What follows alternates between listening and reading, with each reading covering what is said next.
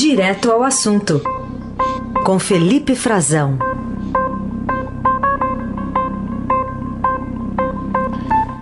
Bem, como você já ouviu, essa semana o Neumann não está com a gente aqui no Jornal Dourado, volta na semana que vem, mas o Felipe Frazão conosco. Bem-vindo, Felipe, para mais essa semana direto de Brasília. Bom dia. Bom dia, Raizen. Bom dia, Carol. Bom dia aos nossos melhores ouvintes. Olá, Felipe. Bom dia. Bom, queria começar destacando aqui até uma reportagem sua, Felipe, que você apurou aí um pagamento de um, um reajuste, né, de um bônus que o presidente Bolsonaro concedeu no ano passado já para militares e começa a pingar na conta agora, nesse mês de julho, né? Exatamente, Heisen. É um, um adicional né, que fez parte, da, faz parte da remuneração dos militares e no ano passado o governo fez a reforma da Previdência, fez também uma reforma do sistema de aposentadoria dos militares, só que para os militares houve uma segunda parte junto a, a, essa reforma das aposentadorias deles, veio uma reestruturação na carreira. E o governo foi usou uns aumentos adicionais que incidem sobre o salário dos militares. Como o governo não quis, eh, era um custo político alto, dar um aumento salarial direto. Né? Então, o governo criou é, um adicional para que acaba, na prática, aumentando o salário dos militares, aumentou outros que já existiam. E esse que está sendo aumentado agora, começa a valer agora em 1 de julho, é um desses adicionais que já existiam há algum tempo. E o governo foi lá e ampliou o pagamento. Até 2023, esse adicional, que chama adicional de habilitação, na prática é como se fosse uma, uma prova de títulos para servidores, sabe? Como um servidor público tem um doutorado, um mestrado ou uma pós-graduação, né? ele acaba recebendo mais. Isso é comum nas universidades, para algumas carreiras. E o governo argumentou que queria estimular é, que os profissionais é, militares, né, os servidores militares, fossem mais qualificados. E aí foi lá e ampliou isso. Até 2023 são 73% a mais no salário dos militares. É, ele incide, né, a remuneração aumenta 73% só com esse adicional. Só que ele não vai ser aumentado de uma vez só. São quatro etapas e agora em julho começa a primeira, o adicional que seria de 30%, que é um máximo, né? E na, na, sua, na sua faixa máxima passa para 42%. Então, um aumento de 12%. Né? E isso incide, por exemplo, para quem é general, para quem está no topo da hierarquia, são R$ 1.600 a mais. Para quem e uma grande reclamação é que isso não é igual para todos, porque nem todos têm a qualificação que os generais têm, né? que eles não, nem todo mundo no meio militar cursa o, o chamado curso de altos estudos.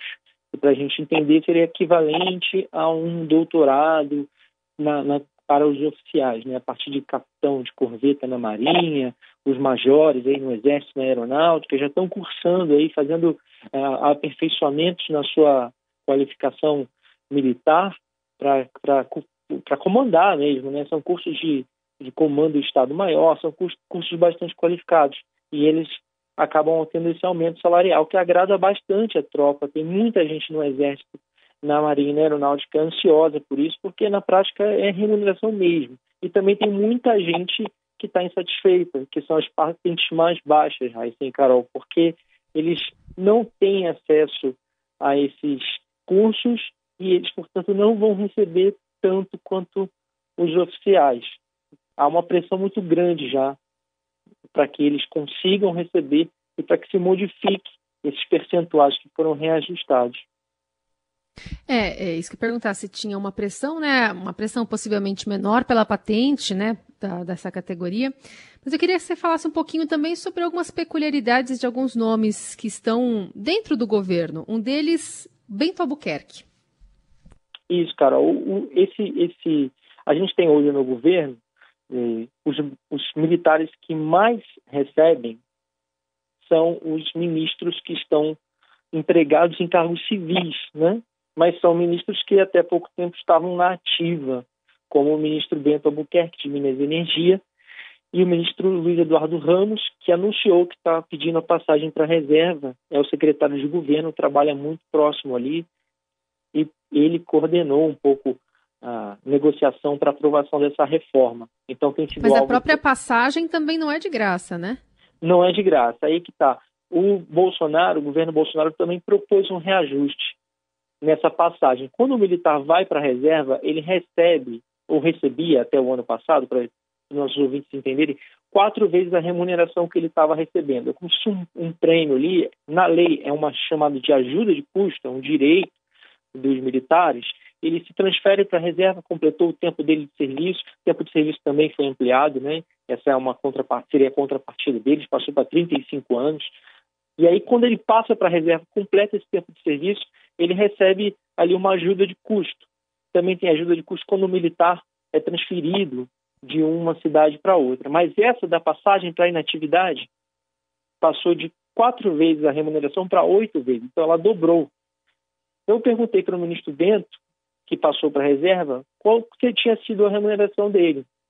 E, para a gente ter uma ideia, foi de mais ou menos 300 mil reais só nessa ajuda de custo.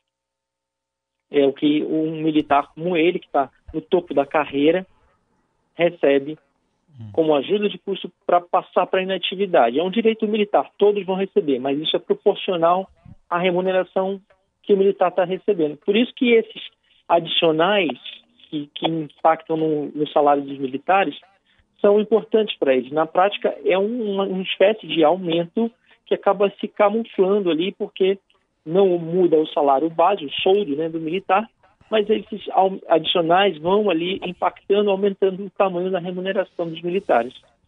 Uhum. Bom, antes a gente mudar de assunto, só uma lembrança que é recentemente, agora, acho que semana passada ou retrasada, o ex-ministro Santos Cruz, né, General Santos Cruz, defendeu que militar servindo o governo vá para reserva, né? Ele fez essa sugestão aí, né, Felipe, recentemente. É, Exato. Bom, queria comentar com você também outro, outro assunto. É, hoje, o Planalto está preocupado, tem um depoimento previsto, né, do Fabrício Queiroz. Exatamente. O, aí no fim de semana foram comunicados os advogados do Queiroz, né, e o Queiroz está preso lá no Rio, né, em Bangu. Flávio, Flávio Bolsonaro, o senador, é, pode ser implicado de alguma maneira nesse depoimento, o filho do presidente, Jair Bolsonaro. O assessor dele, Fabrício Queiroz, é, vai ser ouvido aí pela primeira vez em, sobre alguma investigação em que ele está envolvido desde que foi preso, né? Em que ele é alvo. É, foi denunciado, vamos lembrar aqui, foi denunciado pelo Paulo Marinho, um empresário lá do Rio de Janeiro que foi muito próximo da, do presidente Jair Bolsonaro, o ajudou muito na campanha, e depois é um dos que se desgarrou dele e hoje é filiado ao PSDB, lá no Rio, quer ser candidato a, a prefeito, quer disputar a prefeitura. O Paulo Marinho ele denunciou que haveria ocorrido um vazamento da Operação Furna da Onça, que era aquela operação que deu origem ao caso Queiroz, que foi noticiado em primeira mão pelo Estadão, aquele relatório do COAF que mostrava a movimentação atípica financeira dele ali, dos assessores na Assembleia Legislativa, que eram, compunham o gabinete do Flávio Bolsonaro. Flávio Bolsonaro ainda é deputado estadual no Rio. Então, Paulo Maurinho faz essa, essa comunicação, né? ele, ele dá entrevistas sobre isso, ele vai a, depor ao Ministério Público, ele depõe na Polícia Federal, dizendo que haveria ocorrido sob de, uma, de um vazamento que teria partido de dentro da Polícia Federal, de uma pessoa que procurou lá assessores do Flávio para passar essas informações que haveria sim uma operação sendo preparada contra eles. Era uma operação Furna da Onça. Então, agora o Queiroz vai ser ouvido pela primeira vez sobre isso. Né? Os investigadores vão é, é, ouvi-lo hoje, pelo que está previsto, e essa investigação pode ser ter reflexos, né? pode ser ruim para o governo, pode ser ruim para o Palácio do Planalto, porque tem que, tem que ver qual é a disposição de Queiroz de falar. Será que ele vai responder? Será que ele não vai responder? O que é. Queiroz disser, acho que o comportamento dele hoje é, é importante para se ter uma noção se ele está de fato em busca de uma delação premiada ou não. Porque se Queiroz puder é, é, colaborar com a justiça, tiver disposição, aí começa a se mudar bastante de figura onde essa, onde essa investigação pode chegar. Né? E aí já há rumores de que a mulher dele, a filha dele, estariam tentando uma negociação com advogados, Carol e Heisen, procurando alguém que pudesse conduzir essa investigação, essa, desculpe, conduzir essa, esse acordo né, com o Ministério hum. Público para que ele colabore com a justiça e tenha a sua, a sua pena é, diminuída.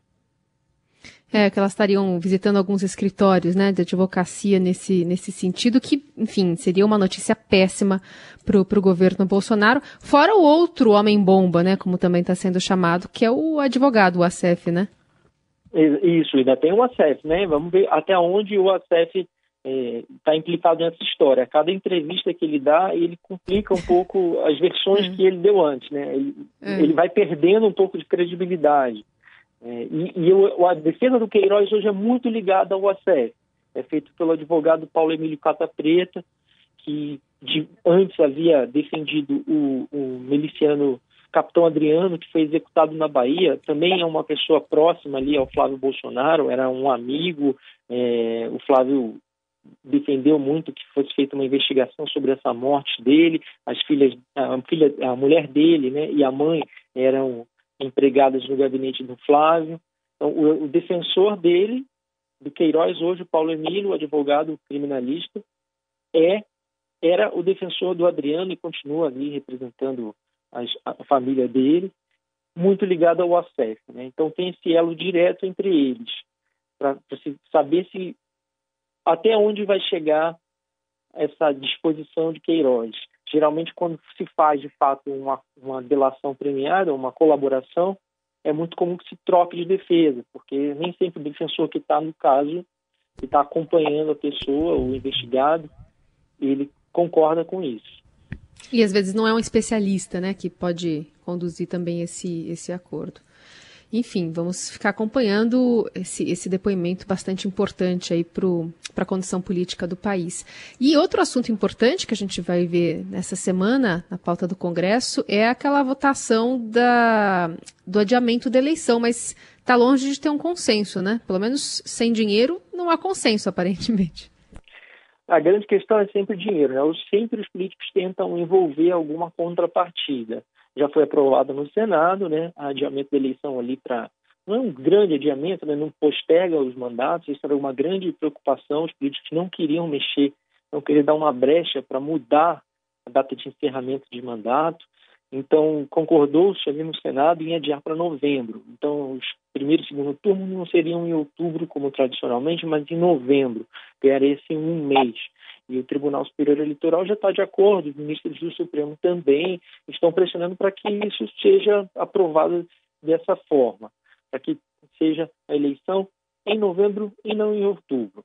Bom, agora os, os políticos estão fazendo a sua, eh, os seus acertos e eles querem, não sei bem, não me parece muito bem justificado ainda isso, o porquê disso, mas eles acham que os prefeitos que estão no mandato atualmente, como estão com muitos problemas eh, financeiros nas suas prefeituras, enfrentando a pandemia, vão ficar fragilizados para quem quer disputar, quem pode e deseja disputar a reeleição. Então já estão pedindo 5 bilhões a mais de ajuda e vão entrar, vão aproveitar, estão querendo tentar uma brecha ali para retomar a propaganda partidária já, isso aí é, é, mais dinheiro na prática, né? mais dinheiro que o governo deixa de receber, Carol e Heisen, porque uhum. o fundo eleitoral, que é de 2 bilhões de reais para esse ano, ele já é composto, foi na sua criação, ele foi composto pela extinção dessa propaganda, não a propaganda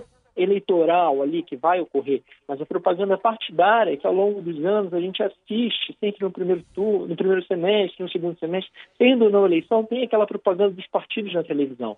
A propaganda isso. partidária é gratuita.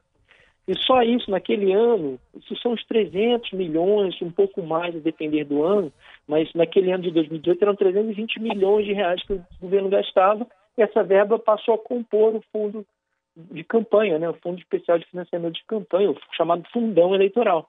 Agora eles querem retomar isso, então, esse dinheiro que tinha ido para bancar o fundo, o fundo não foi diminuído, né? o fundo está aí, o fundo não sofreu nenhuma glosa por causa da pandemia, não, so, não sofreu mudança alguma, ele vai, a partir de então, se isso for aprovado, ter que arrumar mais uma fonte de recursos para se manter daqui em diante.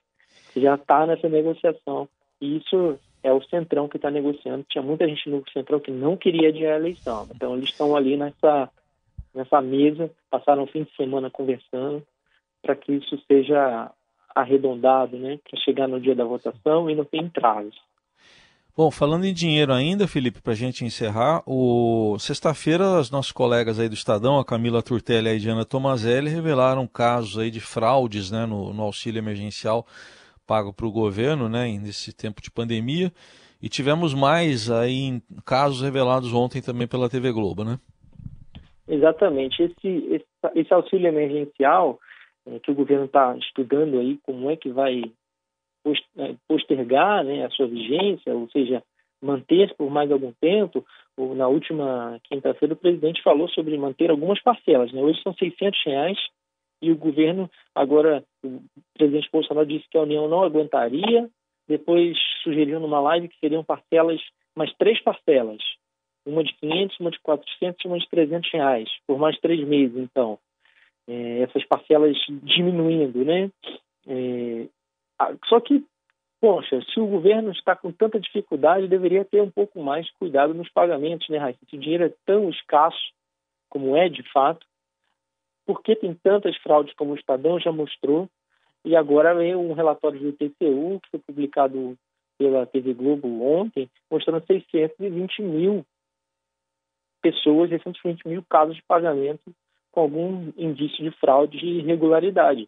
É, isso joga muita pressão sobre o ministro Nix, ministro da Cidadania, que é quem coordena ali o pagamento, é o agente político, vamos dizer assim, desses pagamentos no governo, é quem faz as listas, é quem checa, quem deveria checar, né, auxiliar na checagem de dados, compartilhar com as autoridades de controle. E o TCU fez essa checagem, é preciso que a CGU também haja nesse caso, e se talvez já seja o caso de passar para a Polícia Federal para alguma operação, né? Porque nitidamente, pelo que as pessoas que a TV Globo, TV Globo entrevistou ontem, tinha gente ali que estava tirando sarro, né? Do auxílio, dizendo que ia usar para comprar carro, uma mulher dizendo que ia usar para comprar, trocar, comprar uma moto ou trocar de carro, ah, pessoas que tinham muitos recursos, tem políticos, eh, candidatos envolvidos, são muitas frentes de fraude ali, servidores públicos, já houve identificação até de militares recebendo indevidamente, estão sendo cobrados a devolução, mas nem todo mundo devolve, e aí tem que se uhum. abrir um procedimento. É bastante complexo, mas mostra que esse programa, que é a vitrine do governo na pandemia, é um acesso é, de dinheiro direto para a população que mais está precisando, né, os trabalhadores vulneráveis ali que estão desempregados ou são autônomos e perderam toda a sua capacidade de ter alguma renda, na verdade está cheio de fraude. 620 mil casos é muito caso, né? não é. é pouco. Muito bem, a gente continua acompanhando esses assuntos aí ao longo da semana. Esse foi o Felipe Frazão, essa semana com a gente aqui na coluna Direto ao Assunto. Né? O Neumann volta na semana que vem. Felipe, obrigado. Até amanhã. Obrigado, até um abraço até amanhã.